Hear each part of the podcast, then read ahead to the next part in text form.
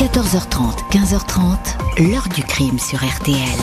Jean-Alphonse Richard. Euh, je ne peux pas vous dire autre chose que ça a été terrible. Je crois que c'est une situation dont on ne ressortira jamais. La case, comme on disait, la case, qu'est-ce qu'elle n'avait pas fait? C'est une chose inqualifiable. Bonjour, une jeune femme trop indépendante, trop moderne, trop libre. Une femme mariée qui se moque du candidaton et qui aurait des amants. Il n'en faut pas davantage en ce milieu des années 60, dans un bourg du cœur de la France, à la frontière du Nivernais et du Berry, pour que la rumeur galope efface de Monique Caz la meurtrière d'un employé de banque. Elle va être ainsi désignée avec un gendarme qui serait son amant et qu'elle aurait envoûté à la vindicte publique. Monique Caz, présentée comme une femme machiavélique, va être surnommée la diabolique dans les journaux et jetée en prison. Il va falloir toute la perspicacité et la détermination d'une juge d'instruction pour établir sa parfaite innocence, ainsi que celle de son présumé complice, une erreur judiciaire évitée. Mais à quel prix la jeune femme sortira de cette affaire à jamais déshonorée et brisée? Par quel acharnement terrifiant Monique Caz a-t-elle fini par être présentée comme une meurtrière débauchée et impitoyable? Question cruciale posée aujourd'hui à nos invités, acteurs et témoins de cette histoire. 14h30, 15h30. L'heure du crime sur RTL. Dans l'heure du crime aujourd'hui, l'affaire du bois bleu. À l'automne 1965, dans cette forêt du Cher, une macabre découverte va se transformer en un dossier judiciaire hors norme. Ce mardi 2 novembre 1965, aux alentours de 22 heures, Madame Segretin, épouse de Georges Segretin, employé à la Société Générale à Bourges, téléphone au directeur de la banque. Elle est très inquiète. Son mari n'est pas rentré.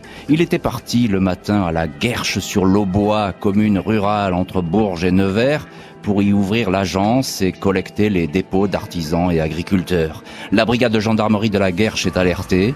Dès le lendemain, la deux chevaux du banquier est recherchée. Il est établi que Georges Segretin a visité deux clients mardi dans l'après-midi. À l'un d'eux, il a dit qu'il avait un dernier rendez-vous à 17 heures.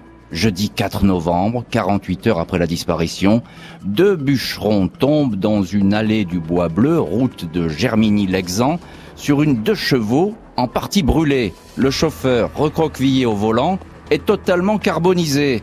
Une alliance désigne le malheureux comme étant le banquier Georges Segretin. Les gendarmes excluent le suicide, aucun bidon d'essence retrouvé près du corps. La sacoche contenant l'argent de l'agence a disparu. L'autopsie indique que la victime a reçu des coups sur le crâne, frappé à mort avant d'être aspergée d'hydrocarbures et brûlée. Une affaire glauque et lugubre, commente le procureur de Bourges. Le SRPJ d'Orléans est désigné pour conduire les investigations. Georges Segretin a sans doute été attiré vers 17h30, 17h45. Il avait rendez-vous avec une personne de confiance, d'un naturel méfiant. Il n'aurait jamais rencontré un quelconque client dans ce lieu isolé. Quelques personnes, dont un couple de bitniks et un agriculteur sont entendus, sans résultat. Après dix jours d'enquête, le commissaire en charge du dossier part à la chasse aux témoignages à la Guerche, chef-lieu de canton de 4000 habitants. Un nom lui revient alors avec insistance aux oreilles, celui de Monique Caz, 26 ans, trois jeunes enfants. Elle tient avec son mari René le magasin de photos dans la rue principale. Les témoignages, recueillis sur le ton de la confidence ou de la rumeur, comme on voudra, la décrivent comme une femme délurée qui a son franc-parler toujours bien habillée, qui sillonne seule la région au volant de la déesse familiale et qui serait une voleuse de mari. Des bruits indiquent que Monique Caz aurait pu séduire le banquier Georges Segretin jusqu'à l'attirer dans un traquenard pour le dépouiller. La boutique photo des Caz ne marcherait pas très fort côté finance. Comme tous les clients et clientes du banquier Segretin, Monique Caz est interrogée. Le 2 novembre, dans l'après-midi, elle dit être allée à Bourges avec un ami. La PJ lui demande le nom de cet ami. C'est ma vie privée Cela ne vous regarde pas, répond la commerçante. Son mari donne spontanément le nom de cet accompagnateur, Jules Barrault, un gendarme de la guerre, coïncidence, Barreau, a participé aux constatations autour de la deux chevaux calcinés. Interrogé à son tour, le gendarme, désireux de cacher son escapade avec Monique Caz, ment. Il dit s'être rendu le 2 novembre sur la tombe de ses parents. La police insiste. Il finit par avouer sa présence avec Monique Caz. Les silences d'une femme débauchée et les mensonges d'un gendarme sous emprise, voici, pour les policiers, le scénario idéal qui se dessine. Le 23 novembre, Monique Caz est placée une première fois en garde à vue. Son nom n'est pas dévoilé, mais à la guerche, personne n'est dupe. La rumeur court. Le gendarme Barrault est entendu. Il est soupçonné d'avoir tenu sa maîtresse au courant de l'avancée de l'enquête sur le meurtre. Il l'aurait averti des soupçons pesant sur elle. Toutes les investigations sont dès lors concentrées sur ce duo qui cache décidément beaucoup trop de choses. La commerçante et le gendarme vont être à nouveau placés en garde à vue et questionnés. Des témoignages a priori accablants vont surgir. Cette fois, les deux suspects deviennent des coupables potentiels. 17 janvier 1966, un peu plus de deux mois après l'assassinat brutal du banquier Georges Segretin, le gendarme Jules Barrault est placé en garde à vue. Le lendemain, c'est au tour de Monique Caz de faire à nouveau face aux policiers. Une témoin affirme avoir vu avant le crime la voiture de la victime devant chez les Cases, stationnée juste à côté de la Peugeot 403 du gendarme Barrault et de la petite Volkswagen de Monique, la preuve évidente que ces trois-là se connaissent et se fréquentent. Monique Caz dément toute relation avec le banquier et toute implication dans sa mort. Elle est interrogée jusqu'à 4 heures du matin, parfaitement à l'aise face aux questions des enquêteurs. Vous me voyez, moi, faire griller un bonhomme dans une deux chevaux interroge-t-elle. Monique Caz nie avoir reçu chez elle le banquier Segretin, maison de laquelle il ne serait pas ressorti vivant. Les deux policiers qui questionnent la commerçante sont alors persuadés que celle-ci dit la vérité et qu'elle n'est pour rien dans le crime. Il va falloir la relâcher. Mais leur supérieur, un commissaire, s'y oppose. Selon lui, la photographe est la reine du mensonge et les mène en bateau. 20 janvier, Monique Caz est inculpée d'assassinat et de vol. Son complice gendarme également, tous deux écroués. La presse nationale et même internationale prend ses quartiers à la guerche. Le crime du banquier Segretin est l'objet de fantasmes, d'élucubrations. Malgré ses dénégations permanentes, Monique Caz est présentée comme une créature animée par le vice. La diabolique, titre un numéro spécial de France Dimanche, vendu par un camion haut-parleur dans les rues de la commune. Une Madame Bovary qui aurait mal tourné, indique un autre journal. Une Madame Bovary qui aurait perverti le pauvre gendarme Jules Barrault. Monique Ange ou démon questionne une autre publication. En dépit de ce déferlement médiatique et des assurances des policiers, la juge de Bourges, Georgette Chouvelon, reste sceptique. Elle a du mal à voir en la photographe de la Guerche une femme assassin. Une jeune fille de 14 ans a bien certifié avoir vu le banquier entrer chez les cases le jour du crime mais ce témoignage a été dicté par sa mère. La juge Chouvelon vérifie point par point chaque témoignage, réentend les inculpés, leurs déclarations sont concordantes. Jules Barraud dit avoir maladroitement menti, car il avait peur de voir sa liaison révélée au grand jour.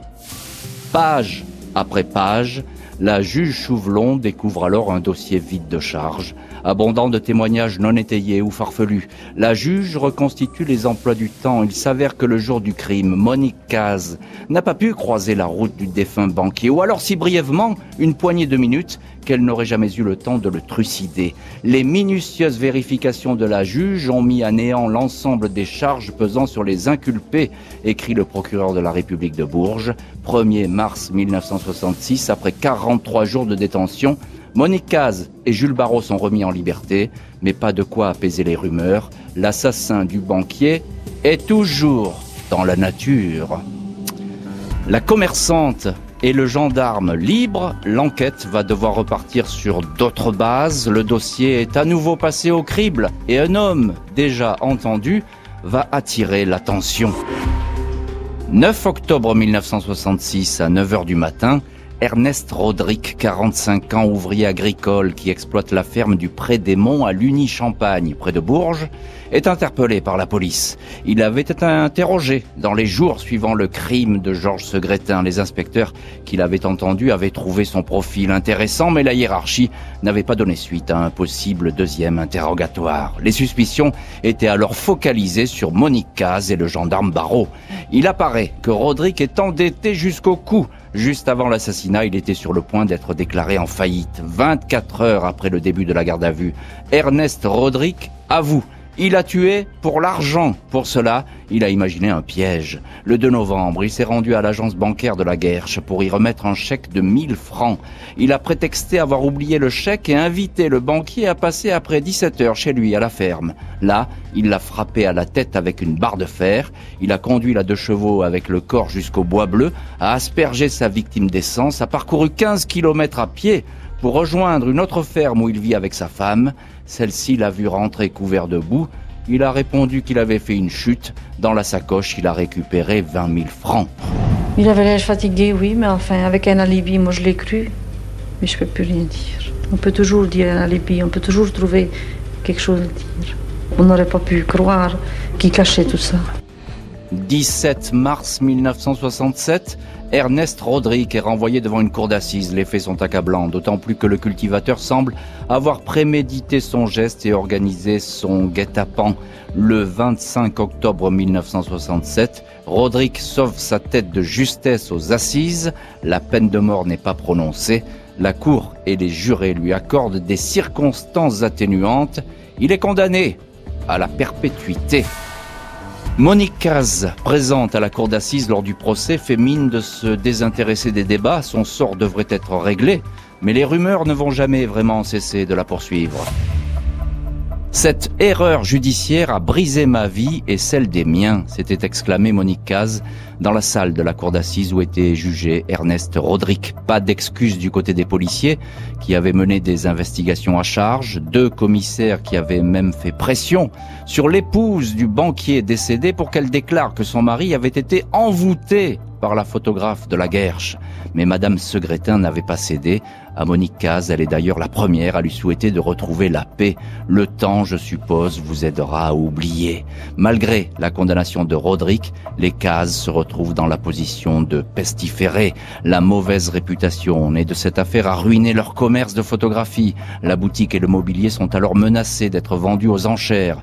Je n'en peux plus. Je suis au bout du rouleau. Je ne peux plus remonter la pente. Alors, la condamnation de cet homme, que voulez-vous que ça me fasse confie Monique Caz au journal Paris Soir. Après son séjour en prison, Monique Caz avait candidaté pour un emploi de garde de nuit à l'hôpital de Bourges. D'abord accepté, puis finalement congédié. L'hôpital de Nevers refusera de l'embaucher car craignant des réactions défavorables qui seraient désagréables pour elle et pour l'établissement. Les rumeurs, c'est comme les odeurs, elles vous suivent partout indique celle qui avait été surnommée la diabolique. La photographe de la Guerche ne va ainsi jamais vraiment parvenir à se libérer des rumeurs et des doutes que certains vont continuer à colporter, comme si cette erreur judiciaire au fond n'en était pas vraiment une. 8 octobre 2010, presque 45 ans après avoir été mise en cause dans l'assassinat du banquier Georges Segretin, Monique Caz s'éteint à presque 80 ans. Seulement deux jours plus tard, son mari, René Caz, victime collatérale de ce fiasco policier, s'éteint à son tour. Tous deux auront été marqués à jamais par cette affaire. La beauté et l'intelligence de Monique l'ont-elles perdu questionné un journal après son inculpation, décrivant alors une femme qui droguait les hommes, portait des manteaux de fourrure, conduisait des voitures de sport et avait tué sa victime et amant d'un coup de manchette sur la nuque. La juge, Georgette Chouvelon, qui avait contredit l'enquête et permis à Monique Caz de sortir de prison et d'éviter une comparution aux assises, est décédée quelques années plus tard. Les enquêteurs qui avaient accablé Monique Caz et le gendarme Jules Barrault n'ont jamais été sanctionnés, seulement mutés dans d'autres régions, sans espoir toutefois de voir leur carrière L'heure du crime, présenté par Jean-Alphonse Richard sur RTL.